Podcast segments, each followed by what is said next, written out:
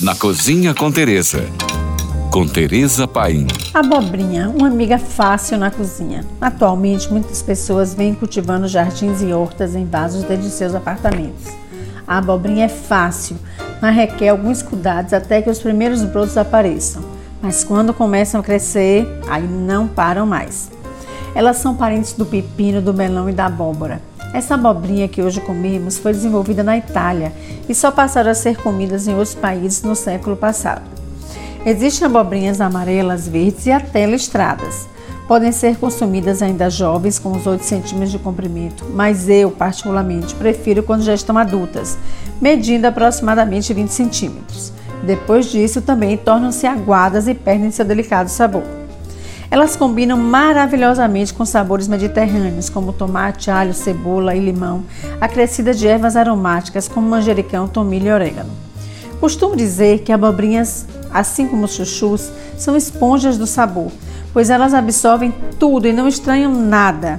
Assim, as abobrinhas são um complemento ideal para qualquer prato. Só fique atento, pois ela pede cozimento rápido para não perder a crocância. Eu adoro com curry, alho e manteiga.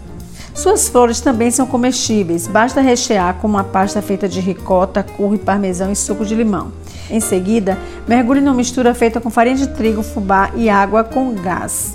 Frite em imersão a 180 graus, até que estejam douradas. Bingo, esse prato é uma iguaria deliciosa. Você pode comer crua na salada. Para isso, use um descascador de legumes e faça fatias finas e longas. Combine com lascas de parmesão, tomate cereja cortado ao meio, manjericão fresco, pimenta dedo de moça, picadinha, suco de limão, sal e azeite. Está pronto uma salada deliciosamente refrescante. Fica uma delícia assada também. Corte a abobrinha em rodelas e forme uma assadeira.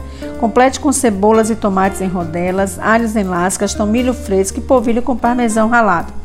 Regue com azeite de oliva e asse até caramelizar. Quando estou na Inglaterra, adoro fazer esse prato com cheddar inglês. Pode também substituir o macarrão para os celíacos. Corte em tirinhas com a ajuda de um fatiador próprio e sirva com peixe ou molho romanesco. Por hoje é só, mais dicas me siga no Instagram, arroba Tereza Paim, ou se você tem alguma pergunta, mande para nós. Fique agora com nossa deliciosa programação GFM.